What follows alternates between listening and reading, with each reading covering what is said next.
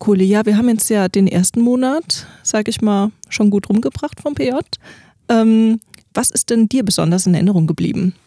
Ja, also besonders berührt haben mich auf meiner Station zum Beispiel Leute, die die Fähigkeit verloren haben zu sprechen, mhm. das Aphasie. Ja. Ähm, das fand ich echt, ähm, ja, das ging mir nahe, weil ähm, es gibt Menschen, die verstehen zwar noch alles, was, was wir mhm. sagen und, und ähm, wissen auch noch sozusagen, wie sich die Wörter anhören und, und was sie dann uns sagen möchten. Aber es kommt einfach nicht das richtige Wort raus. Also es kommt auch manchmal ein ganz anderes Wort raus oder gar mhm. nichts Verständliches. Und das war manchmal echt berührend zu sehen, wie, ja, wie enttäuscht die dann auch immer wieder waren, wenn sie ja, ja. merkten, okay, da ist jetzt das falsche Wort rausgekommen. Ich wollte was ganz anderes sagen. Ja, ich habe das bisher ähm, nur im Neurologie-Praktikum gesehen. Das ging ja, meine ich, nur zwei Wochen. Also du hast da wahrscheinlich schon mehr Beispiele gesehen als ich, aber was mir da in Erinnerung geblieben ist, ist auch die Frustration der Menschen einfach. Ja. Dass, ähm, ja, man, man fühlt dann einfach viel mit ähm, und kann aber leider nicht helfen in dem Moment. Ja, aber trotzdem ähm, eine schöne Perspektive auch. Einige Menschen ähm, erlernen auch wieder die Sprache und ähm, finden wieder zurück zu der Sprache und das, das war auch schön zu sehen. Ja, das freut mich. Ja, darüber möchten wir heute reden, über all diese besonderen Momente im PJ, was wir erleben, ähm, genau, was, was vielleicht auch nicht gut läuft, mhm. ähm, wo Schwierigkeiten liegen. Dafür ist dieser Podcast da und wir starten jetzt mal. PJ Insights zwischen Blutabnehmen und Haken halten. Ein Lu Medio Original. Hallo und herzlich willkommen zu unserem neuen Podcast PJ Insights. Mit mir, dem Kohli und mit Alexa. Hallo Alexa, schön, Hallo, dass Kohli. du dabei bist. Ähm, in diesem ganz neuen Podcast von uns, von dem Lumedio-Team, da werden wir über unser praktisches Jahr reden, also das letzte Jahr im Medizinstudium. Alexa, du und ich, wir sind beide aus dem Team gerade in diesem Abschnitt unseres Studiums und haben uns gedacht, das ist doch ein gutes Thema, da jetzt mal ein Jahr lang sich jeden Monat zu einem Tee zu verabreden. Wir haben hier Tee dabei, damit auch meine Stimme, die ein bisschen ähm, ja, angeschlagen ist in letzter Zeit, ähm, besser wird. Ähm, genau, und dann einfach zu reden über all das, was wir im PJ erleben. Ja, genau. Sag mal, bevor wir jetzt starten, kommt es dir auch noch irgendwie unwirklich vor, dass wir jetzt im letzten Abschnitt unseres Studiums sind? Also mir geht es so, ich höre ich höre Leute, die dann sagen, ja, nächstes Jahr bin ich dann Arzt oder Ärztin und denke mir, oh krass, die sind dann Arzt oder Ärztin. Dann, dann fällt mir ein, warte, das bin ich dann ja auch. Also, ja. wenn alles glatt läuft. Ja, auf jeden Fall. Da, da habe ich äh, auch Respekt vor. Mhm. Ähm, also es geht jetzt ganz in großen Schritten auf die ärztliche Tätigkeit zu. Ähm, ich für mich persönlich, in meinem Fall ist es ja so, dass ich auch ähm, in den letzten Jahren ja auch noch einen etwas anderen Weg gegangen bin und im Journalismus gearbeitet habe, mhm. eine Zeit lang nicht im Medizinstudium sozusagen drin war. Und äh, so war das jetzt nach dieser Auszeit, drei Jahre war die insgesamt lang, ähm, auf jeden Fall auch ein großer Schritt, wieder so in, ins Krankenhaus zu kommen, sich da wieder so an die Umgebungsbedingungen zu gewöhnen und ähm, ja, jeden Tag wieder mit Krankheiten konfrontiert zu sein ja. und zu sehen, okay, in einem Jahr stehst du da vielleicht als Ärztin oder Arzt. Ja, verrückt. ja, aber geht's dir gut, Alexa? Ja, also soweit geht's mir gut. Also es war natürlich ähm, ein bisschen eine Umstellung, dann so im, im richtigen Arbeitsalltag anzukommen. Also ich habe vorher natürlich auch schon gearbeitet. Ich habe als SHK ähm, in einer Hausarztpraxis gearbeitet, aber. Also als studentische Hilfskraft. Ja, ja, genau, als studentische Hilfskraft. mitarbeiten kann. Genau, ja. ich war sozusagen fürs Labor zuständig, also habe Blut abgenommen, EKGs gemacht, Lungenfunktionstests, geimpft und so weiter, durfte auch mal Fäden ziehen, so Sachen eben. Ähm, aber da habe ich dann natürlich nicht jeden Tag gearbeitet, weil ich nebenher ja noch studiert habe oder im Lernplan war dann eben. Ähm, sondern dann vielleicht ein bis zweimal pro Woche. Und das ist jetzt doch eine Umstellung, jeden Tag bis auf den Studientag und das Wochenende natürlich aufstehen zu müssen, so früh und dahin zu fahren. Aber ich habe mich inzwischen ganz gut dran gewöhnt. So. Und ja, wie ist bei dir? Also auf jeden Fall eine Umstellung. Ich bin echt körperlich auch echt am, am Ende an manchen Tagen, sage ich mal. Jetzt äh, im Sommer ähm, ist auch einfach so extrem heiß bei uns im Krankenhaus. Und ähm, ja, es ist einfach eine körperlich anstrengende Arbeit im Krankenhaus. Das muss man schon so sagen. Ähm, ja, aber trotzdem, ich lerne jeden Tag was dazu, werde äh, Stückchen für Stückchen, denke ich, besser und das ist auch ein, ein schönes Gefühl. Und ähm, da musste ich gerade dran denken, einige Hörerinnen und Hörer kennen uns beide sicherlich noch nicht so gut. Das ist ja jetzt hier auch ein ganz neues Format. Ähm, manche haben uns vielleicht schon in unserem anderen Podcast, dem Medipod, gehört. Mhm. Alexa hat zumindest äh, einige Male äh, das Mediklärt oder Medinews eingesprochen. Ähm, und mich kennt man wahrscheinlich, ich habe ja schon seit vier Jahren jetzt in dem Podcast viel gesprochen. Genau, aber äh, kurz zu deinem Hintergrund. Also, du hast Medizin studiert die letzten Jahre. Seit wann? Ja, genau. Also, ich habe im Sommersemester 2017 angefangen, also im April habe 2015 mein Abitur gemacht, dann habe ich erstmal für den TMS, also den Medizinertest, sage ich mal, gelernt dann das Krankenpflegepraktikum, dann eben ein FSJ als Rettungssanitäter beim Rettungsdienst. Bin da auch viel ähm, RTW gefahren, also ich sag mal nicht nur Krankentransporte, sondern auch Notfälle. Genau. Rettungswagen. Ähm, Hast ganz Rettungstransportwagen, wenn ganz, wir genau sein wollen. Sachen, äh, gesehen. genau, erlebt. konnte da auf jeden Fall schon viel sehen und dann kam die Zusage für Köln für das mhm. Sommersemester. Ja, genau. Also Medizin war wirklich dein Wunsch, dein Traum. Äh, ja, da hast du viel darauf hingearbeitet, wenn du auch äh, TMS und, und die Ausbildung gemacht hast, um dann einen Studienplatz zu bekommen. Das hat vom Schnitt her nicht direkt geklappt. Nee, also Nein. mein Schnitt war in Anführungsstrichen nur 1,8. ja. Das ähm, ist ja an sich ein sehr guter Schnitt, aber wenn man Medizin studieren will, sieht die Sache schon wieder ganz anders aus. Es gibt ja diesen NC, den Numerus Clausus, der sich daran richtet, ähm, wie die Note der, ähm, ich sage jetzt mal, schlechtesten des schlechtesten Schnitts war es von der Person, die reingekommen ist. Und der ist dann meistens bei höchstens 1,2. Mhm. Meistens ja. 1,1 oder 1,0 tatsächlich. Ja. Ähm, wobei man aber auch sagen muss, da tut sich ja jetzt viel vom Zulassungsverfahren. Da hat sich auch viel geändert. Ich kann jetzt nicht sagen, wie es aktuell ist, wenn man sich jetzt aktuell für Medizin bewerben möchte. Ja, also die letzte Reform, und ich glaube, es gab danach nicht, nicht noch eine, ja. die haben wir ja auch mal im Medipod beleuchtet. Ähm, da könnt ihr mal runterscrollen, da gibt es eine, eine Folge dazu, die packen wir euch auch in die Shownotes. Ähm, genau, und da hat sich ein bisschen was getan, ähm, mit welchen ähm, Voraussetzungen man jetzt ins Medizinstudium kann. Es gibt keine Wartesemester so mehr. Ja, die wurden abgeschafft, die wurden das habe ich mitbekommen. Ja. Genau, man mhm. kann nicht ewig warten und dann äh, eines Tages äh, in Medizin reinkommen, aber man kann mit anderen Sachen wie so einer Rettungssanitäterausbildung mhm. oder dem TMS, das ist so ein Medizinertest, wird es mhm. auch genannt, ähm, kann man zumindest seinen Schnitt etwas aufbessern, aber ähm, da äh, muss man sich keine Illusion machen, der Schnitt ist immer noch ein sehr, sehr entscheidendes Kriterium, auch heute, auch ja, nach der Reform. Genau, aber vorneweg, also wenn, auch wenn ihr jetzt irgendwie einen zwei, Zweierschnitt habt oder so, man kann trotzdem Medizin studieren damit. Ne? Man muss vielleicht ein bisschen was machen, den Medizinertest zum Beispiel oder mal eine Ausbildung vorher, aber viele meiner Freunde haben auch eher einen Zweierschnitt als einen Einserschnitt. Das ja. ist alles möglich. Ja, das ist ja auch hier so ein bisschen unser Space jetzt, um auch so ein bisschen die, Jahre Revue passieren zu lassen und drauf zu schauen, was haben wir auch äh, im Medizinstudium erlebt ähm, und ähm, ja, was erleben wir jetzt im PJ? Und äh, genau, da werden wir sicherlich einige Male nochmal zurückblenden und so überlegen, äh, ja, ähm, wie war das und ähm, ist das so alles richtig, das Auswahlverfahren? Was, was gibt es da auch für Kritikpunkte? Mal schauen. Werden wir ja. bestimmt noch drüber reden. Aber jetzt äh, stelle ich mich vielleicht auch noch kurz vor. Ja, auch genau. wenn vielleicht ein, ein paar äh, Hörerinnen und Hörer mich schon aus dem Medipod kennen. Ähm, genau, mein Name ist Cody, zumindest werde ich so von Freunden und hier im Podcast genannt. Ähm, sonst heiße ich Lukas Kohlenbach. Ich habe ähm, auch Medizin studiert, schon etwas länger als Alexa. Ähm, ich habe im Jahr 2012 angefangen. Ach du meine Güte, ja. das wusste ich gar, gar nicht, dass es so lange her ist. Ja, jetzt äh, habe ich hier was ausgeplaudert, ein Skandal. Bin sozusagen seit ja, elf Jahren Medizin zu studieren. Ja, also verrückt. ich habe vieles gesehen, viel erlebt. Ähm, ich habe aber nicht die ganze Zeit nur äh, entspannt studiert äh, und das alles langsamer angehen lassen. Nein, ich habe ähm, ja irgendwann im Studium gemerkt, dass mich doch das Journalistische immer noch sehr reizt. Das hatte ich schon in der Schulzeit sehr stark verfolgt und habe erst diesen Podcast gegründet, den Medipod. Ähm, und dann danach ein, äh, ein Praktikum beim Deutschlandfunk gemacht und bin so in diese Wissenschaftsjournalismus-Laufbahn etwas reingekommen. Habe da die letzten drei Jahre hauptsächlich gearbeitet und nicht mehr studiert.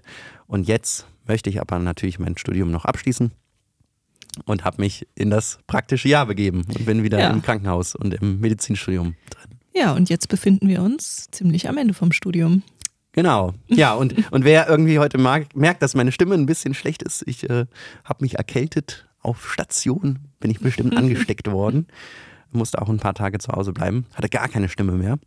So ähnlich wie die Aphasie Patientinnen und Patienten. Ja, das, ja da habe ich auch wirklich gemerkt, ähm, das fühlt sich unheimlich einsam an, muss ich sagen. Also wenn du dann die Stimme verloren hast, meinst du jetzt? Ja, ich habe einen, ja. äh, ich habe drei Tage lang nicht gesprochen. Mhm. Ähm, und war hier in der WG äh, mit meiner WG-Mitbewohnerin und äh, ja, kann, kannst dich nur noch mit nicken und ähm, äh, vielleicht mal einem zustimmenden Brummen äh, unterhalten. Mhm. das ist schon, ähm, die Stimme ist schon etwas sehr Wichtiges, gerade ja, ja, beim Mann. Podcast. Ja, klar. Man merkt dann erst, wenn man die Sachen verloren hat, wie wichtig sein dann doch war im Endeffekt, ne? Also wie viel man drauf angewiesen ist. Ja, auf jeden Fall. Genau.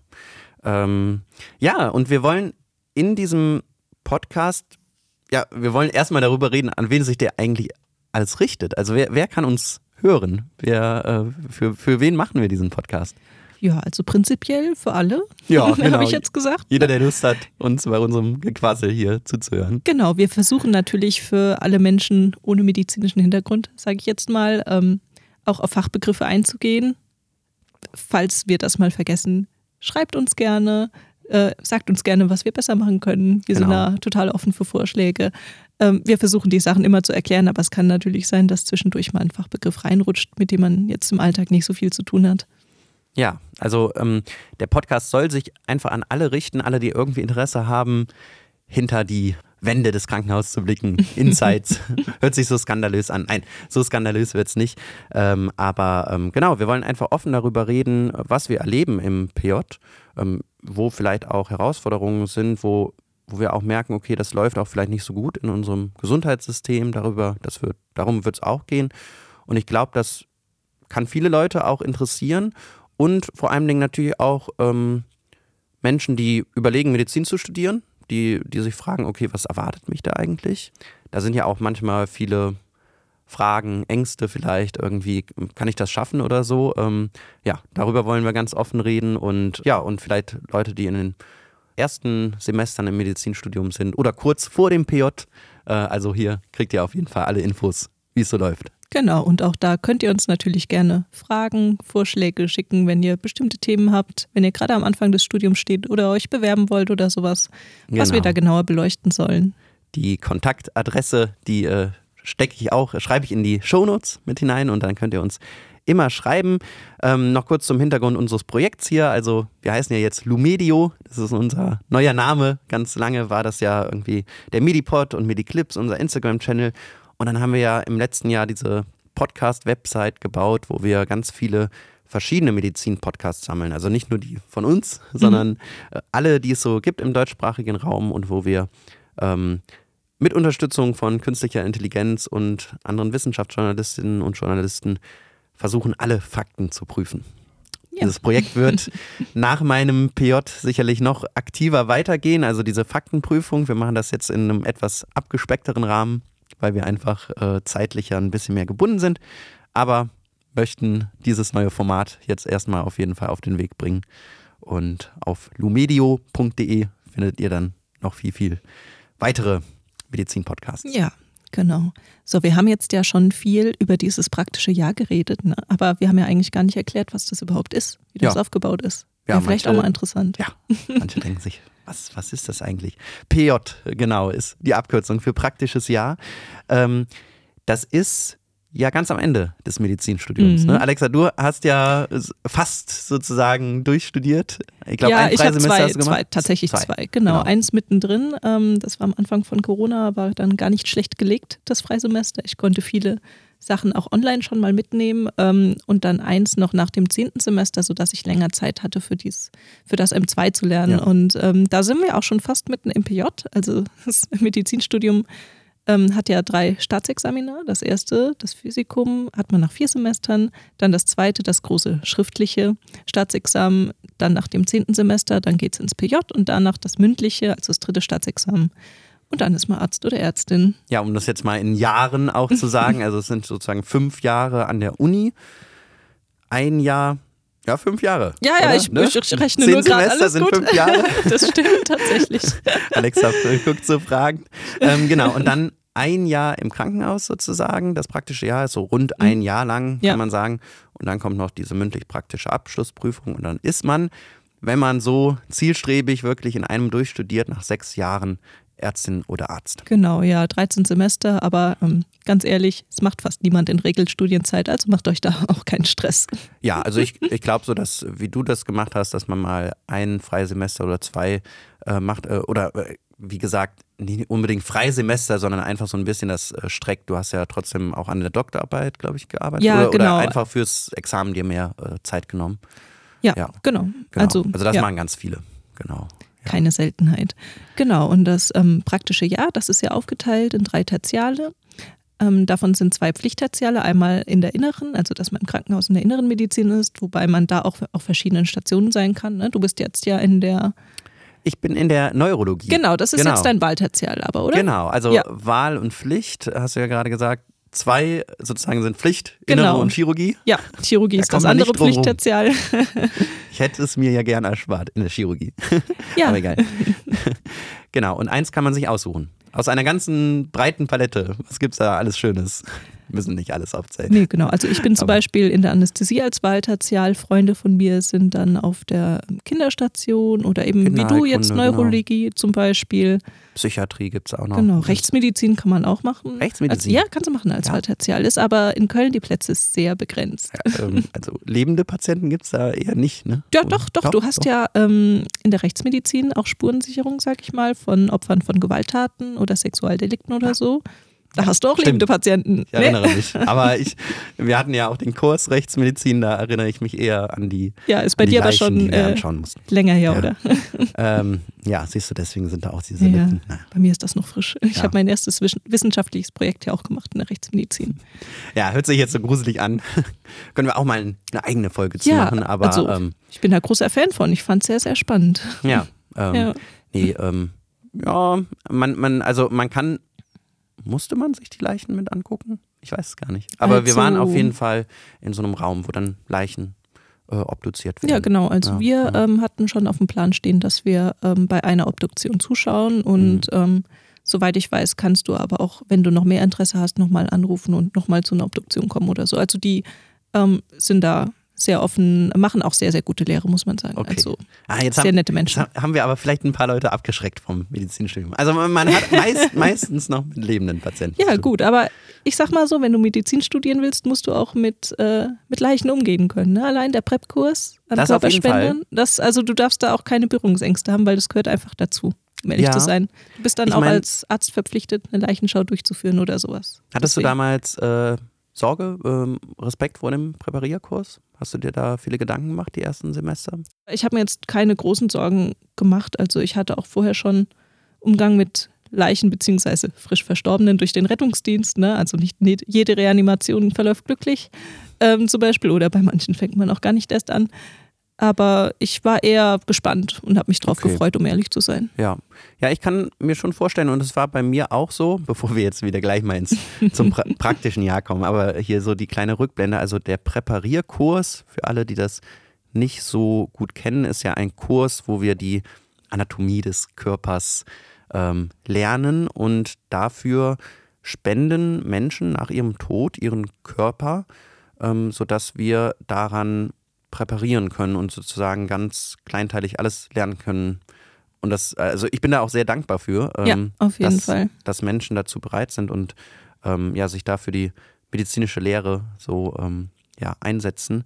Ähm, genau, aber es ist natürlich ein Kurs, das gibt es in keinem anderen Studiengang, glaube ich, so, um den sich viele Mythen ranken und ähm, der viel Respekt einflößt einfach. Weil, ja. weil das einfach ein, ein halbes Jahr, sage ich mal, stehst du jeden Tag an, an einer Leiche und ähm, ja, musst damit umgehen, ja. dass, dass der Mensch verstorben ist. Gibt es ja. aber auch nicht an jeder Uni den PrEP-Kurs. Ähm, ah. Soweit ich weiß. Also da hatten wir in Köln schon ein ziemliches Privileg, dass wir auch in so kleinen Gruppen tatsächlich, also es waren bei uns, meine ich, zehn Leute pro mhm. Körperspender, mhm. in relativ kleinen Gruppen da das machen konnten ja, und genau. auch viel gesehen haben, viel selbst machen konnten. Ja, aber ist auch nicht an jeder Uni. Ja, ja und ich denke, viele, die jetzt vielleicht überlegen, Medizin zu studieren oder die das gerade angefangen haben, die haben vielleicht noch Respekt und ein bisschen Sorge davor. Und ich für meinen Fall hatte das auch. Ähm, habe mich immer gefragt, oh Gott, fällst du vielleicht am, direkt am ersten Tag um und hältst das überhaupt nicht aus und, ähm, und kannst diesen Kurs nicht machen. Und in der Regel äh, kann man sagen, das, das ist einfach nicht so. Also das, das ist auf jeden Fall die ersten Tage was ganz Neues. Ähm, ähm, und äh, aber in der Regel kommt man da schon rein und ähm, kann damit umgehen, dass ja, man genau. da äh, mit anderen zusammen an einer Leiche äh, lernt. Ja. Genau. Ja, ja äh, okay, das war jetzt ein bisschen schon wieder eine Rückblende ähm, auf, auf die ersten Semester unseres Studiums, aber wir wollen ja jetzt genau auf die letzten schauen, äh, auf das praktische Jahr. Ähm, Alexa, du hast ja schon ein bisschen angesprochen, also es gibt drei Teile. Jeder Teil ist so vier Monate in etwa lang, mhm. ähm, dass es dann insgesamt ein Jahr ist. Und ähm, zwei sind Pflicht, das ist die innere und die Chirurgie, weil das einfach die größten Fächer sind. Und eins kann man sich aussuchen. Und du hast dir ausgesucht? Anästhesie. Ah, da müssen wir gleich mal reden, was das ja, ist. Ja, unbedingt. und ich habe mir die Neurologie ausgesucht. Ähm, also sozusagen die Nervenheilkunde mhm. oder, oder alle Erkrankungen, die sich mit dem Gehirn und dem Nervensystem ähm, ja, beschäftigen, sozusagen, die da verursacht werden. Ähm, genau. Alexa, wir wollen doch vielleicht auch mal ein bisschen so darüber reden, wie man so am Anfang auch das äh, PJ, das praktische Jahr, organisiert. So, das, das ist jetzt sicherlich für die auch interessant, die jetzt vielleicht ganz kurz davor stehen. Ähm, muss man irgendwie, ja, wie läuft das ab? Also muss man sich bei den Krankenhäusern bewerben? Wird man zugeteilt? Äh, hat man da gar keine Auswahlmöglichkeit? Wie, wie war das bei dir? Mhm. Also kurz vorweg, ich kann jetzt nichts ähm, zu externen Studenten sagen, also zu Leuten, die außerhalb von Köln studieren, sich an Köln beworben haben. Das mhm. ist ja was Eigenes dann. Genau, also wir beide studieren in Köln. Ich ja. weiß nicht, ob wir das erwähnt haben. Ich glaube genau. nicht, egal. Ähm, jedenfalls man für, für Kölner Studenten muss man sich nicht extra an Kölner Lehrkrankenhäusern bewerben. Ne? Also das sind nicht nur Krankenhäuser in Köln, sondern auch welche in ähm, umliegenden Orten von Köln, Frechen zum Beispiel oder ich glaube in Bergisch Gladbach gibt es auch eins oder sowas. Ja. Nagel mich nicht darauf fest. Ähm, da, wo ich herkomme. genau, sehr schön. Aber man muss sich da nicht extra bei den Krankenhäusern bewerben. Man hat da dieses PJ-Portal mhm. von der Uni Köln und gibt da, ich glaube, es sind acht Plätze, die man belegen kann. Man kann für jedes Tertial quasi seine Favoriten festlegen. Ähm, und normalerweise, also bei mir war das dann einmal die erste Wahl und einmal die zweite Wahl. Ne? Genau. Also man wird da dann nicht auf Platz 8 oder so. Zu welchen ähm, Krankenhäusern meistens ausgewählt. man da kommt dann sozusagen. Das wird so genau, ein bisschen ja. zugelost, aber man hat so ein bisschen äh, vorher halt Lenkungsmöglichkeiten, indem man da die ja, Krankenhäuser angibt. Genau, aber es ist auf jeden Fall garantiert, dass du einen Platz kriegst von den Kölner Lehrkrankenhäusern, wenn du Kölner Student bist. Ne? Genau. Also die müssen dich unterbringen. Keiner sitzt jetzt zu Hause herum, weil er keinen Platz bekommen hat und muss jetzt ein halbes Jahr warten. Das gibt es nicht. Ähm, genau, wir kriegen alle wirklich irgendwo einen Platz im Kölner Umland und ähm, Genau. Äh, und dann gibt es halt dieses Wahltertial. Da hatte ich einen ganz, äh, ja, das war mir vorher nicht bewusst, Mindblowing-Effekt, ähm, dass man nicht nur ein Fach da auswählen kann, sondern du bewirbst dich ja auf verschiedene Krankenhäuser und du kannst ja auch durchaus zwei oder sogar mehr verschiedene Fachrichtungen ähm, auswählen. Also ich dachte früher immer so, okay, äh, bewirbst du dich jetzt nur zum Beispiel auf die Neurologie Mhm. Und dann habe ich bemerkt, okay, du kannst dich auch auf Neurologie oder Psychiatrie bewerben. Das habe ich dann getan. Also ich so, wollte ja, auf jeden ja. Fall eins von beiden, weil das so ein bisschen mhm. ähm, ja, miteinander ja Überschneidungspunkte hat, die Neurologie und die Psychiatrie. Ja, genau.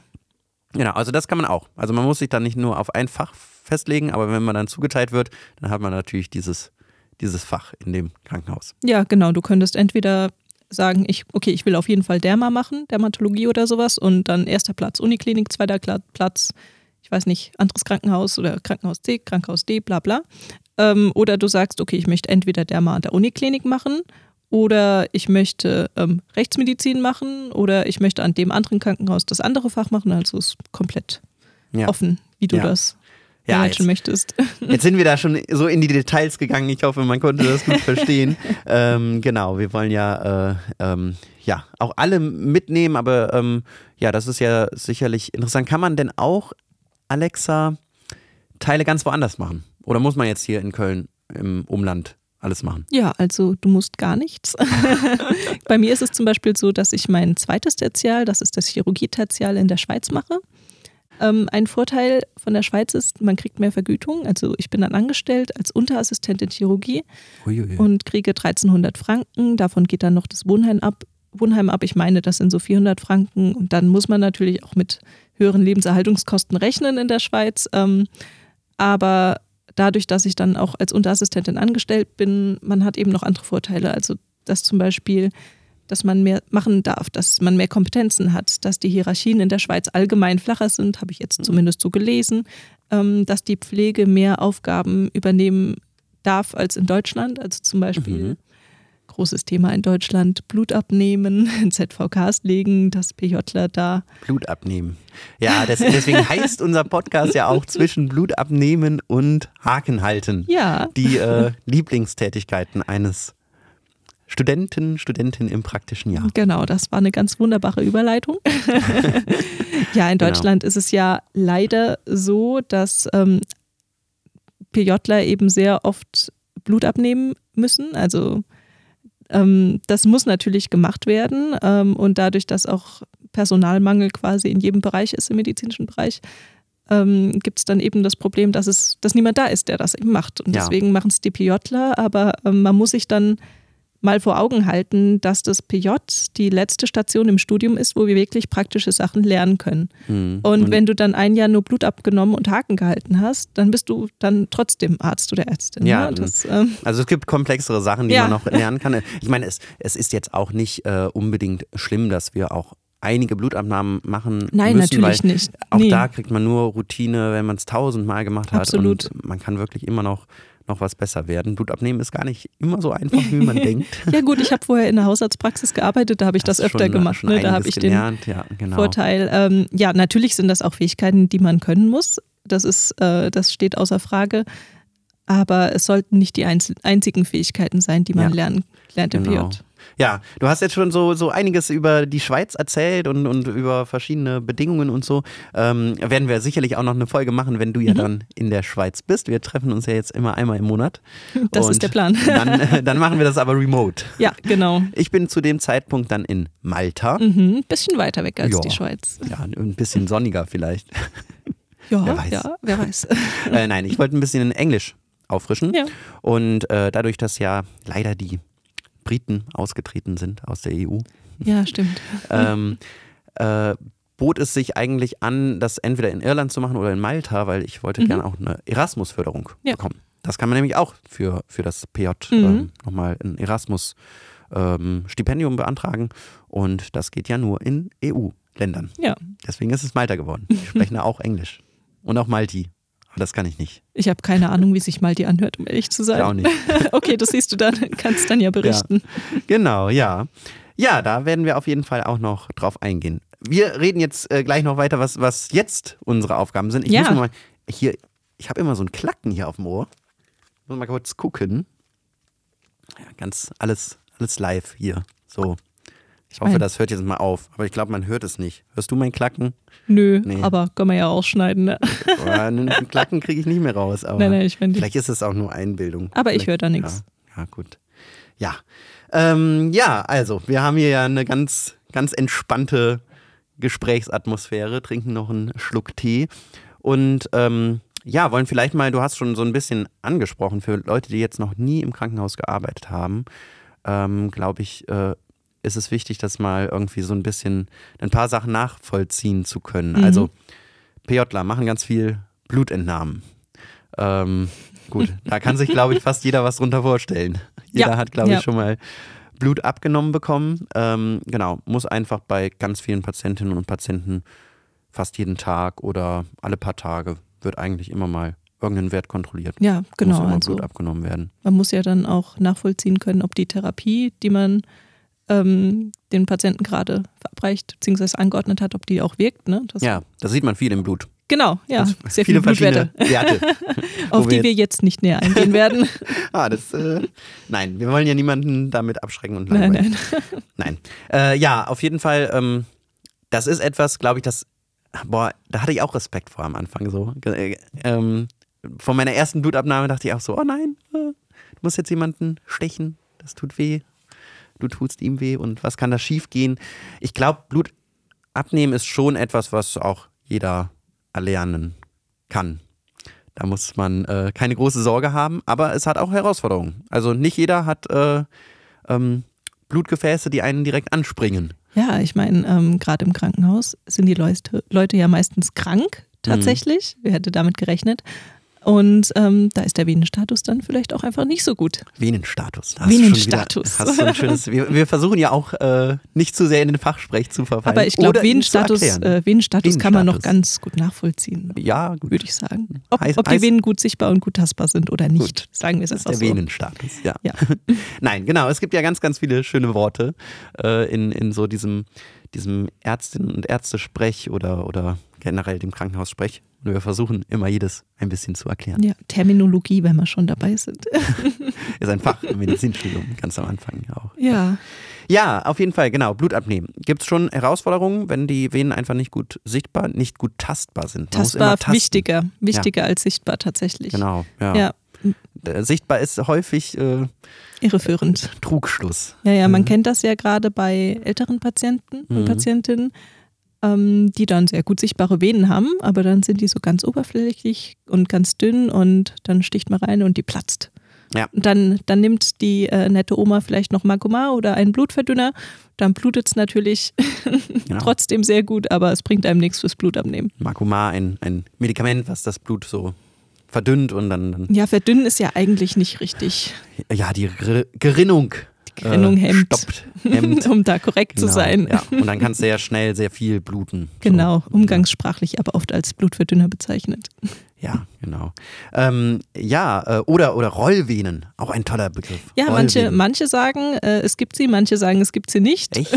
ja, also alles schon gehört. Aber im Prinzip ist es ja. Vielleicht ist es auch eher nur so eine Ausrede, wenn man nicht getroffen nee, hat. Nee, also ich habe es auch schon beobachtet, gerade an der Hand, am Handrücken.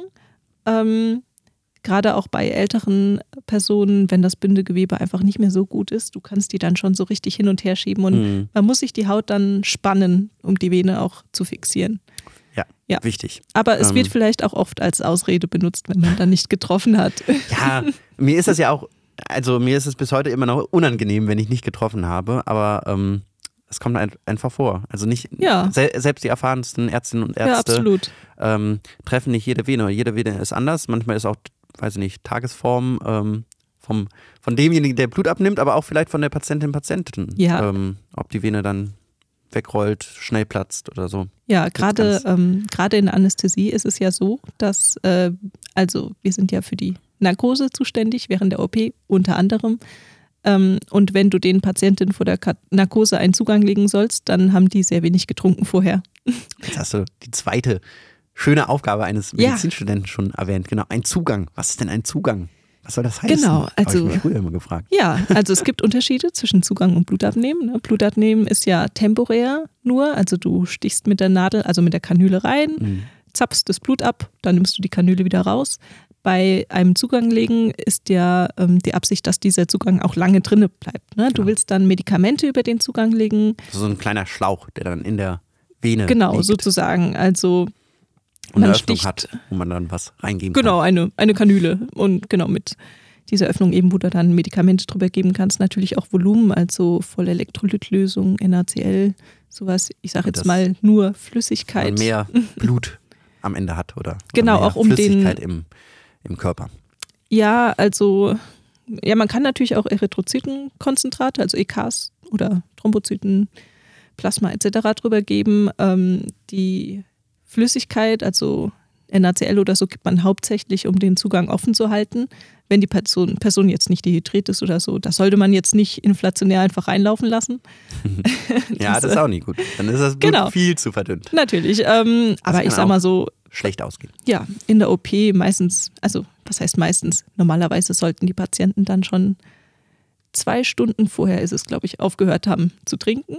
Das war ja irgendwie sechs Stunden vorher Nahrungskarenz und dann zwei Stunden vorher eben nichts mehr trinken. Mhm. Ähm, ja, von daher haben die dann auch schon ein bisschen Wasserbedarf, aber man ja, muss das ein bisschen regulieren, auf jeden Fall. Aber Ja. um den Zugang offen zu halten, dass man da auch jederzeit Medikamente drüber geben kann, was natürlich sehr wichtig ist, ähm, dass du gerade während der OP, wenn irgendwas ist, schnell handeln kannst. Ja, dafür ist dieser Zugang eben auch da. Genau. Also die zwei Hauptaufgaben eines PJlers, ein äh, Blut abnehmen und ähm, man nennt sie auch Vigo. Wir Ja. wissen immer noch nicht, warum Vigo. Ich habe eben auf Ja. Wikipedia gelesen, aber Ich- vielleicht können uns das mal Leute schreiben. Warum heißt, also Venenverweilkanüle ist ja eigentlich der Fachbegriff. für so ein- Periphere bitte. Periphere Es gibt Venen- ja auch die Zentrale. Ah, okay. ZVK, Das- PVK. Ja, genau, aber, genau. ähm, aber warum das Vigo heißt, ähm, ja, ich vermute, umgangssprachlich stand bei Wikipedia. ja, ich vermute, dass das irgendwas mit einem Markennamen zu tun hat, aber ich Ja. kann dir jetzt auch gar nicht sagen. Vielleicht weiß es ja eine Hörerin Ja. oder ein Hörer, dann bitte uns schreiben. Also Ja. das ist wirklich Ja, eine wichtige teilweise, Frage. teilweise auch Braunüle, Braunüle. was ja auch irgendwie ein Markennamen ist, aber ich muss Hm. sagen, ich habe mir die, ähm, Na, Braun, Verpackung Braun ist so eine Firma. genau, Das ich habe hab mir die äh, Verpackung auch nie genau angeguckt, was da eigentlich drauf steht. Werde ich am Montag mal machen. Okay, ja. Aber für alle, die auch mal im Krankenhaus sind und dann kommt jemand vorbei und sagt, ich muss Ihnen eine Vigo legen. Ich denke mir immer, ja gut, wenn man das noch nie so gehört hat, weiß man gar nicht, was das ist. Mhm. Ähm, das ist so ein Zugang, ein kleines Schläuchchen in die Vene. Ich, ich träume ja immer davon, dass irgendwann mal es so Permanente gibt, wo man nie mehr stechen muss. Jeder Mensch Mhm. hat einen Zugang. Aber das, Das, wäre äh, schön. Ja, das geht wahrscheinlich nicht so gut. So ein, so ein Fremd, Fremdkörper, der immer im, im Körper ist, äh, das Genau, führt auch, zu Gefahren. ja, auch wenn die Leute Infektion. längerfristig äh, einen Zugang haben, ZVK zum Beispiel, muss der dann ja auch irgendwann gewechselt werden wegen der Ja. Infektionsgefahr. Von daher, Wird es wahrscheinlich nicht mehr geben. Vielleicht. Nicht mehr in, in meinem Leben. wer weiß. Ja, ähm, ja, jetzt sind wir ja schon zum Teil äh, ganz viel in die Details eingestiegen. Ich hoffe, wir haben niemanden verloren und äh, niemand ist umgekippt bei diesen Geschichten übers Blut abnehmen. Ähm, Gibt es ja auch Leute, die das nicht so gut vertragen können. Aber, Ja. aber meistens, meistens. Äh, dem, letztlich hatte ich eine Patientin, die hat sich leider direkt danach übergeben. Das war wirklich für mich auch herausfordernd. Ähm, ja, aber Okay. das, das lag, glaube ich, an anderen Dingen. Ja, bei mir ähm, der, der Running Gag so ein bisschen, wobei ich ähm, den aber von einem Kommilitonen und Freund abgeschaut habe. Wenn die Patienten sowas sagen wie, ah, ich kann da nie hinschauen beim Blutabnehmen, dann sage ich einfach, ja, ich auch nicht. aber dann lachen sie meistens und dann ist die, äh, Okay, dann die sind- Stimmung schon wieder etwas gelockert. Ja, okay. Bei Den- den nervösen mir mit. Patienten. ja. Sind, ja, ich versuche dann auch immer, manche mögen es ja, wenn man sich mit ihnen unterhält ähm, während des Blutabnehmens, dann sind die abgelenkt. Ähm, an Tagen, wo ich sehr gut drauf bin, mache ich das. An Tagen, wo ich nicht so gut drauf bin, konzentriere ich mich lieber aufs Blutabnehmen. ja, genau, du Ähm, hast da, ähm, ja, ich habe da da, ja auch ein ja bisschen mehr Routine. ja, ja, und klar. eine Multitasking-Fähigkeit. Mhm. Weiß ich nicht, Ja. Bei nervösen Patienten, die frage ich dann auch, ähm, wenn die schon sagen, ja, ich gucke nur weg, dann frage ich sie, ja, sollen wir uns unterhalten oder lieber nicht? Wie ist es besser für sie? Ja. Ja, dann, Nee, ich- ja. ja. ich unterhalte mich generell immer beim Blutabnehmen. Das finde ich auch eigentlich schön. Also, das, das, ähm, auch wenn das Blutabnehmen vielleicht so eine lästige Tätigkeit ist beim, im PJ. Mhm. Es ist doch eine, wo, wenn du jetzt nicht so komplett dich stresst dabei und total unter Druck stehst, weil du als nächstes jetzt noch eine andere wichtige Aufgabe hast, ähm, dann kann man sich doch manchmal so ein bisschen Zeit nehmen für die Patientinnen und Patienten und dann unterhalte ich mich mit denen ein bisschen und erfahre jeden Tag nochmal so ein bisschen was. Finde ich eigentlich ist auch ja. ist ein schöner Moment. Ich finde, es kommt auch immer Ja. auf die eigene Einstellung an, ob man sich da jetzt stressen lässt oder nicht. Ähm, klar hat man dann vielleicht noch Sachen, die man erledigen muss, aber ich denke mir dann immer, ich bin in Anführungsstrichen nur der PJler. Genau. Ähm, ich mache einfach meine Sachen, die ich machen soll und äh, im Zweifelsfall bin ich dann 16 Uhr, 16.30 Uhr hier wieder weg. Genau. Weißt du, was ich meine? Ja, da, da kommen wir an einen guten Punkt, wo wir jetzt äh, die zwei Grundaufgaben schon mal gelöst Ja. haben: ähm, Blut abnehmen und Vigo legen. Und es gibt noch ganz viele andere Sachen, die man natürlich erlernt und Aufgaben. Natürlich. Da werden wir noch drüber sprechen. Ähm, aber welche Verantwortung hat man als PJler? Das ist jetzt eine philosophische Frage. Auch eine rechtliche Frage, würde ich sagen. Okay, auch eine rechtliche Frage. ähm, man muss einfach sagen, klar, ähm, finde ich, oder, oder ist einfach so, nach dem schriftlichen Staatsexamen hat man schon wieder nochmal eine andere Verantwortung als äh, vorher im Studium. Mhm. Und man darf auch mehr Sachen sozusagen im Krankenhaus machen. Ähm, auch Blut abnehmen darf man ja auch noch nicht im ersten Semester. Äh, Also das darf man ja erst mit der ersten Formulatur, diesen Praktika, die wir im, ähm, in dem sogenannten klinischen Abschnitt im Krankenhaus dann haben. Ne? Oder du überlegst, du guckst so. Ich überlege so gerade, also es gibt da ja ähm, Kurse in, bei uns im Skills Lab. Mhm. Ähm, also das ist so ähm, Angebot, sag ich mal, wo man praktische Sachen lernen kann. Und ähm, ich meine, da kann man vorklinisch. Ja, in der Oder da, da, übt man das auf jeden Fall vorklinisch schon, ja. Aber zumindest in den Praktika, die man da macht, im, im Pflegepraktikum, ja, durfte dann, ich nicht ja. Patientinnen oder Patienten Blut abnehmen. Nee, nee, das, das da, auf jeden Fall nicht. Das genau, ist ja, ja, das macht man ja auch teilweise vor dem Studium. Ne, ja, deswegen. Ich, ich habe das da manchmal bei Ärztinnen oder Ärzten gemacht, die haben mir das schon mal so ein bisschen beigebracht, schon mal so was gezeigt. Das war nett. Aber Patientinnen oder Patienten das durfte ich noch nicht. Genau, das, das kommt dann mit der ersten Formulatur und im PJ sozusagen kommen noch so ein bisschen andere Sachen natürlich dazu. Aber man ist jetzt nicht so, und das muss man sich auch manchmal bewusst machen. Ähm, ich denke mir manchmal, okay, ich bin am Ende auch nicht der, der jetzt komplett die Verantwortung trägt da auf der Station. Das nee, ist immer genau. natürlich die Stationsärztin und nachher noch der Oberarzt ja. und der Chefarzt. So. Als PJler muss man sich auch frei von machen, ähm, es, es kann nicht, äh, sage ich mal, an dem PJler hängen, dass die Station erfolgreich gemanagt wird. Weil nee, er ist ja auch nicht immer da. Also, nee, du bist ja. da ja, ich sag mal, das kleinste Glied, so im Endeffekt. Ne? Genau. Also das sowas wie Stationsmanagement oder so. ich versuche mich davon zu lösen, das ist nicht, ist nicht mein Problem. Ja, wir müssen ja auch noch einfach gesagt. viel lernen. Also wir sind ja genau. auch noch am Anfang der Lernkurve und ja. da passieren auch, auch Fehler. Wir, wir wissen noch nicht alles und so und, und mit jedem Mal lernt man dann auch dazu. Natürlich. Ja, ja, so. genau. Wobei, ähm, das wäre jetzt natürlich eine andere Sache, wenn es jetzt irgendwie grob fahrlässig wäre oder sowas. Das ist wieder eine andere Geschichte. Ganz grob fahrlässig. Aber ähm, das kommt auch wirklich, diese ganz grob fahrlässige, äh, fahrlässigen Fehler, die kommen wirklich sehr, sehr selten vor. Also hatten wir in der Einführungsveranstaltung zu unserem praktischen Jahr, wurde da von einem Fall berichtet, mm, ja, wo ja. mal ein PJler wohl ein Medikament gegeben hat. Das ist ähm, ist auch eher nicht unbedingt immer die Aufgabe eines PJlers, dass wir jetzt selber Medikamente verabreichen. Also das wirklich nur mit, mit der Ärztin, dem Arzt zusammen oder so. Ja, soweit ich, äh, so wie ich das verstanden habe, war da unter anderem auch ein Kommunikationsfehler, dass er den ja. Auftrag bekommen hat, dass äh, er oder sie das Medikament zu verabreichen. Ähm, aber das war eben kein IV-Medikament, also nicht äh, für, den, für die intravenöse. Vene, genau. Genau, sondern meine ich Hinterossea kann das ähm, sein? Irgendwas war da. Auf jeden Fall war es dann genau. die falsche Dosierung. Genau, ja. Also da muss man wirklich, das, das ist ein großer Unterschied, ja, ob man ein ja, Medikament absolut. durch den Mund aufnimmt. Da ist meistens, kann man eine höhere Dosis, glaube ich, vertragen, weil durch den Darm dann ja nicht mehr so viel. Genau, kommt drauf wird. an, wie viel aufgenommen wird. Und ja, und wenn man das mhm. gleiche in der gleichen Dosis dann direkt in die Vene reinspritzt, mhm. dann puh, ist es direkt genau, im ganzen Körper. Das ja. geht. Oder wenn es in dem Fall für äh, Interossär gedacht war, ist ja auch wieder was anderes. Genau, ja. Ja. Also äh, solche Fehler, aber das ist wirklich in den letzten Jahren einmal vorgekommen. Ja. Ganz, ganz, ganz selten. Also ja, da muss man sich keine, keine Sorge machen. Ähm, und, und, und, sollte man sich auch frei von machen, ähm, dass, ja. äh, dass man wirklich sagt, okay, ich bin hier, um was zu lernen. Ja. Darüber werden wir auch noch reden. Also es ist nicht immer die beste Lernumgebung, finde ich, im mhm. PJ. ähm, wir werden schon eingespannt und müssen, ähm, müssen dadurch auch sozusagen manchmal Schwachpunkte unseres Gesundheitssystems irgendwie aus, äh, ja, äh, was wollte ich sagen? Ausbalancieren. Ausgleichen. Äh, ausgleichen, irgendwie. genau. Ja, genau. Weil wir preiswerte Arbeitskräfte auch manchmal sind. Aber kommt von, von äh, Station zu Station auch an, von den Leuten, mit denen man zusammenarbeitet. Und äh, manchmal ist es besser, manchmal ist es schlechter, manchmal kann man besser lernen. Ja, genau. Also ich muss sagen, ich habe da in meinem Waldtertial gerade sehr viel Glück, bei mir ist es nicht dieses typische nur Blut abnehmen, Zugänge legen. Also ich lege natürlich auch Zugänge. Mhm. Das gehört ja auch dazu bei der Anästhesie, genau. ähm, wenn der Patient, Patientin nicht schon einen hat. Also du bist ähm, viel im OP. Ja. Als Anästhesistin, angehende Anästhesistin, genau. Genau, das also ich bin jetzt, war jetzt bisher immer nur im OP. Natürlich mhm. ähm, gehören zu der Anästhesie auch so Aufgaben wie ähm, die Aufklärung der Patienten mhm. zum Beispiel oder ähm, dass eben auch Dienste gemacht werden, dass du beim Schockraum oder sowas anwesend bist. Ne? Also auch, aus, auch außerhalb vom OP.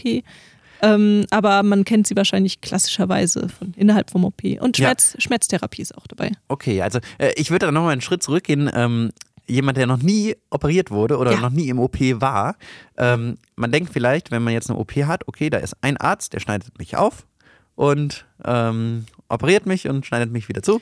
Ähm, näht mich zu.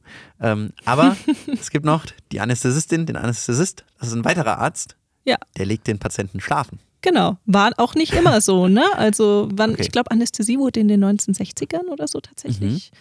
Ähm, vorher haben die Chirurgen das selber gemacht. Ja, also oh. vorher gab es dann, ähm, ja, also ganz, ganz vorher ähm, haben die Chirurgen dann möglichst schnell gearbeitet. Äh, gab es keine Anästhesie? Nee, da Weil, wurden vielleicht die Patienten betäubt. vielleicht abgefüllt vorher.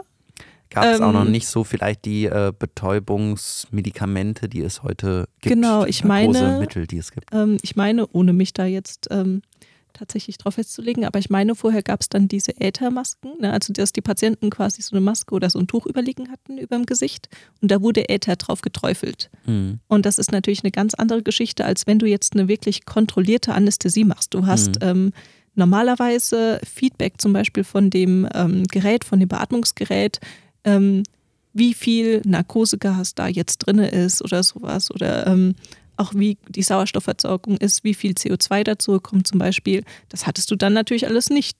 Du hattest dann halt Äther drauf geträufelt und vielleicht war es zu viel. Vielleicht ist der Patient gestorben, vielleicht war es zu wenig und er ist aufgewacht. Genau. Okay. Also heute Wir sind das, froh, dass es nicht mehr so ist. nee, heute ist das schon alles viel, viel kontrollierter. Und auch, auch wenn wir hier auch vielleicht manchmal ähm, ja, über Schwachpunkte unseres Gesundheitssystems sprechen, äh, vieles ähm, ist ja auch wirklich heute auf einem sehr hohen Niveau und ähm, läuft auch wirklich gut. Also man muss keine Sorge haben eigentlich, wenn man in, nee, in genau. OP kommt. nein, nein, nein, muss ja. man nicht. Also ähm, der Anästhesist, die Anästhesistin ist ja die meiste, also nicht, was heißt die meiste, ist ja die ganze Zeit dann auch tatsächlich da mhm. und passt auf und hat die Sache im Blick, dass man dann nicht aufwacht. Ähm, natürlich äh, kommt es ganz, ganz selten vor, dass Leute auch während der OP schon aufgewacht ist, sind. Mhm. Ich habe es jetzt noch nicht erlebt. Ähm, mhm. Genau, normalerweise kriegt man irgendwie rechtzeitig mit, ähm, ob jetzt das eine Medikament irgendwie aufhört zu wirken oder sowas, das, dann steigt vielleicht der Blutdruck oder die Herzfrequenz oder sowas und dann gibt man einfach was nach, dass die Patienten nicht aufwachen. Ja, wir werden in den nächsten Folgen noch viel mehr Einblicke darin liefern, wie oh es ja, im OP genau. ist. Und auch wie es in der Neurologie ist. Äh, darüber haben wir heute auch noch gar nicht so viel ja. gesprochen. Ne? Also mein Fachgebiet sozusagen momentan. Also wir haben ja beide momentan so ein Fachgebiet, äh, was nicht jeder im PJ sieht. Ähm, Innere und ähm, Chirurgie sind ja immer Pflicht. Genau. Ähm, genau. Und Neurologie, ähm, da sieht man ja ganz viele verschiedene Nervenkrankheiten. Viele Schlaganfälle mhm. ist ein großes Krankheitsbild. Parkinson habe ich viel gesehen. Mhm. Werden wir die nächsten Folgen mal noch mehr drüber reden. Ja, sehr ähm, schön. Aber jetzt haben wir ja schon so viel gequatscht und äh, ich hoffe, es sind noch alle dabei und hören uns ähm, zu. Ähm, Alexa, fühlst du dich denn momentan ganz wohl im PJ? Ähm, oder gibt es auch wirklich Sachen, die echt anstrengend sind? Ähm, also ich fühle mich sehr wohl tatsächlich. Ähm, was auch daran liegt, dass das Team, in dem ich bin, sehr nett bin, sehr also, nett ist. Hast, hast es nett angetroffen? Ja, also alle, ja. mit denen ich bisher zu tun hatte, ähm, waren nett und haben auch immer versucht, mir was beizubringen. Du bist ja in einem etwas kleineren Krankenhaus auch, oder? Also so, ähm, ja. ja. es ist jetzt nicht ganz klein, also ist im Kölner Umland. Mhm. Ähm, Natürlich nicht so groß wie die Uniklinik, ne? also mhm, man vergleicht es ja. ja. immer mit der Uniklinik. Ähm, schon, ähm, ja, schon ein größeres Krankenhaus. Genau. Also Unikliniken, auch we wem das nicht so bewusst ist, das sind ja wirklich riesige ja. Krankenhäuser, wo mehrere tausend Menschen auch arbeiten. Ja, genau. Viele, so. also das sind ja auch Fachbereiche ausgelagert, wie zum Beispiel ähm, an der Kölner Uniklinik Neurologie ist auch ein eigenes Gebäude zum ja. Beispiel. Und wo ähm, auch hochkomplexe, auch seltene Krankheitsfälle manchmal äh, behandelt werden. Genau, es gibt da natürlich die Spezialisten auch. Große, ja, ja, ja viele Spezialisten sind so. Genau. Ja. Und ähm, andere Krankenhäuser, ähm, die ähm, sind was kleiner auch, aber haben trotzdem auch viele Patienten auf jeden Fall. Ihr, oder? Ähm, habt wahrscheinlich ja, also es kommen genug. Ja, ja genau. Ähm, ja, schön. Also du fühlst dich gerade ganz wohl, aber mhm. trotzdem mhm. ist es natürlich, denke ich, auch eine Umstellung zum Studium, oder? Ja, auf jeden Fall. Also natürlich erstmal ähm, so früh morgens aufzustehen. Also ich Wann bin, stehst du auf? Äh, mein Wicker klingelt gegen sechs tatsächlich. Sechs Uhr, ja. Und ja, meine auch. Ja, also vielleicht stehe ich dann auch erst Viertel nach sechs auf. Also ich verlasse auf jeden Fall ja, Viertel nach sieben ungefähr das Haus. Ich fahre dann mhm. mit dem Fahrrad dahin ne? und dann ähm, habe ich auch genug Zeit, dass ich mich nicht stressen muss. Bist du um acht, musst du dann auf der Arbeit Genau, acht Uhr, ne? ja. Ich bin da meistens Viertel vor oder so da. Hast trink, ja gar nicht gefrühstückt. Trink noch einen Kaffee. Ähm, ich bin nicht so der Frühstücker. Ähm, ich mache mir aber immer einen Smoothie, äh, wo ich auch so ein bisschen ja, Proteinpulver reinmache oder so, dass es ein bisschen anhält mhm. und trinke den dann auf der Arbeit, dass ich wenigstens irgendwie mhm. was gegessen in Anführungsstrichen habe. Ne? Und ja. natürlich der obligatorische Kaffee, um einmal die Klischees her. Ja, ja, ja, aber das frühe Aufstehen, ja, das ist schon. Äh aber ich habe mich gut dran gewöhnt. Was aber in der Anästhesie noch eine Rolle spielt, ähm, man arbeitet ja mit Narkosegas viel mhm. und man kriegt auch immer selber ein bisschen Narkosegas ab. Ein bisschen den ganzen Tag, ein bisschen betäubt.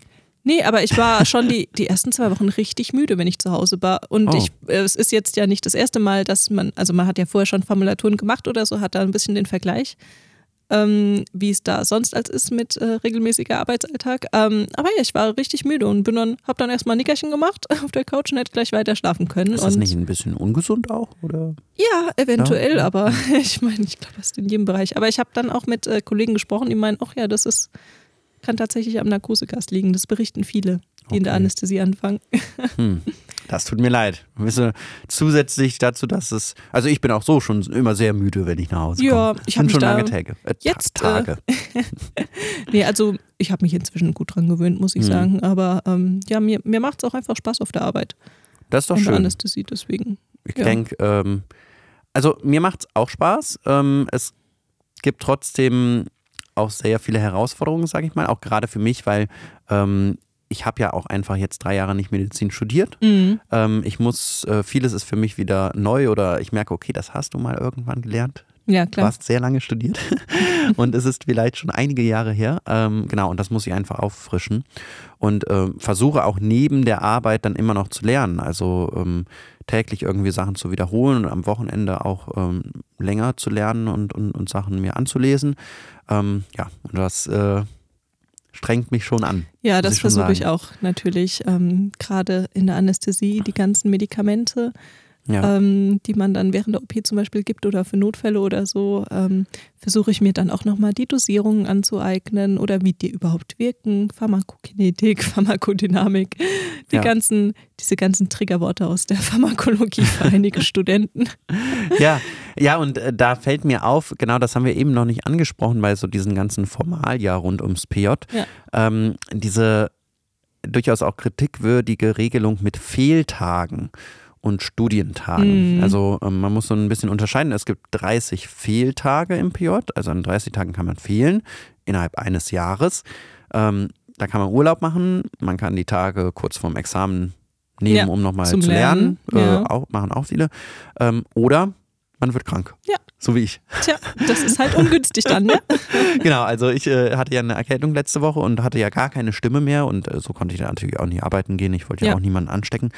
Ähm, ja, da habe ich schon mal einfach fünf der 30 Fehltage mhm. jetzt aufgebraucht. Ähm, ja, und ähm, das ist schade. Ja, also ich plane auch die Fehltage dann gebündelt am Ende zu nehmen, um eben mehr Zeit mhm. zum Lernen zu haben fürs M3. Na, das ist ja dann nächstes Jahr im Mai oder im Juni, meine ich, mhm. ungefähr. Ähm, ja, aber es kommt dann doch vielleicht immer anders, als man denkt. Bei mir, ja. ich habe jetzt Glück, also in generell in ähm, Nordrhein-Westfalen oder in Köln, ich weiß nicht, ob es generell in Nordrhein-Westfalen ist, mhm. hat man ja Studientage. Ich glaube in Köln auf jeden Fall. In Köln auf Wir jeden haben Fall, so ein paar ja. andere ähm, Studierende bei mir, in, also die von anderen Unis kommen und jetzt bei mir im Krankenhaus ja. ähm, auch das PJ machen. Und die haben berichtet, dass sie keine Studientage haben. Mhm. Und da war mhm. ich auch ganz überrascht. Denn ja, was ja. sind Studientage? Du wolltest gerade erklären. Also ähm, ja, genau. Ähm, man hat pro Woche einen Studientag, beziehungsweise ich meine, es ist irgendwie pro Tag anteilig so und so viel Zeit, die du fürs äh, Studieren freigestellt sein musst. Mhm. Meistens ist es dann aber so, dass man einen Studientag pro Woche hat. Bei dir ist es ja aber auch wieder ein bisschen anders. Ja, ähm, genau. Also ich wollte noch dazu sagen, mit diesen Studientagen ist es dann wieder einigermaßen okay, finde ich so, auch ja. von der Arbeitsbelastung und so von dem, ähm, dass man auch Zeit hat zu lernen. Ich momentan bin relativ angestrengt, weil einfach in meiner Abteilung gesagt wird, wir sollen die Studientage gesammelt am Ende unseres Tertials nehmen. Also ich habe dann im August, ähm, sind es zwei Wochen oder so, mhm. ich weiß nicht, wie viele Studientage das jetzt insgesamt sind, aber habe da am Stück dann sozusagen frei. Ja. Ähm, aber ich hätte die lieber eigentlich jetzt im Verlauf, weil gerade weil ich ja auch so lange jetzt nicht studiert habe, brauche jetzt momentan eigentlich die Zeit, um mir immer wieder was anzulesen. Ja, ja. Und dann nehme ich auch viel, viel mehr mit, wenn ich auf der Station bin, wenn ich dann gestern das nochmal wiederholt habe. Mhm. Und dafür wäre jetzt ein Tag pro Woche echt gut. Ja. Und das habe ich leider nicht. Und das, das äh, ja, ist gerade schwierig für mich. Ja, nee, Ja. das glaube ich auf jeden Fall. Also ich lerne auch jeden Tag irgendwie Sachen, ähm, wo ich mir dann denke, okay, das schaue ich mir dann zu Hause nochmal an. Weil so habe ich natürlich momentan dann echt äh, zum Teil kein Wochenende. Ja. Also äh, sel Mhm. selten einen Tag, wo ich dann gar nichts mache. Zusätzlich mache ich noch hier Lumedio äh, einige Ja, ja, Sachen. klar. ähm, äh, wir haben ja viel an unserer Homepage jetzt auch ähm, überarbeitet und habe noch ein bisschen nebenbei gearbeitet. Eine andere, nämlich eine andere Frage, auch Bezahlung. Mhm. Ja, Auch man wichtige muss, Frage. Ja, man muss ja sagen, in Köln ähm, werden wir tatsächlich bezahlt Ähm, mit genau. den 400 Euro Aufwandsentschädigung pro Monat. Was aber Äh, gedeckelt ist sozusagen, also ähm, Krankenhäuser dürfen nicht mehr bezahlen. Genau, die müssen Uniklinik, Auf jeden äh, Fall 400 Ja, Euro die Uniklinik höchstens. deckelt das für Genau. die anderen Lehrkrankenhäusern, soweit ich weiß. Aber dann in Heidelberg ist es zum Beispiel so, soweit ich weiß, dass die Leute gar keine Aufwandsentschädigung kriegen. Genau, also das ist in Deutschland an verschiedenen Unis Ja. ganz unterschiedlich geregelt. Mhm. Und es ist aber auch nie, also ich glaube 400 Euro sind sogar schon einigermaßen so das Höchste, was man, glaube ich, gibt- bekommen kann. Es gibt noch Unis, die BAföG-Höchstsatz. sogar glaub ich, BAföG Ich Höchstsatz, meine, okay. also es gibt auf jeden Fall welche, die mehr als 400 Euro zahlen. Aber ich kann dir da auch keine Zahlen Ja, sagen. Könnt ihr uns ja auch mal schreiben, wenn ihr Ja. selber im PJ seid. Genau, Ähm, schreibt aber- uns eure Erfahrungen. Ja, aber das ist wirklich ein Punkt, wo auch schon lange ähm, von auch der BVMD, also der Vertretung der Medizinstudierenden, auch viel darauf hingewiesen wird und Mhm. gestritten wird, ob nicht die Bezahlung im PJ höher sein sollte, Mhm. weil wir ja auch einfach Vollzeit da sind und dann nicht mehr wirklich einen Nebenjob machen Ja, können. es ist eine 40 Stunden pro Woche, also 40 Stunden Woche. Ne? Ich, also für mich ist es natürlich auch eine ähm, Herausforderung, weil ich einfach jetzt ähm, so lange studiert habe und natürlich nicht mehr BAföG oder irgendetwas anderes bekomme. Mhm. Das heißt, äh, das komplett selber finanzieren muss. Wenn man jetzt natürlich in Regelstudienzeit studiert hat, kriegt man ja unter Umständen zu dieser Zeit noch BAföG. Mhm. Ähm, das würde das finanziell dann nochmal ein bisschen ähm, ausgleichen, aber es kriegt ja auch nicht jeder, jede BAföG.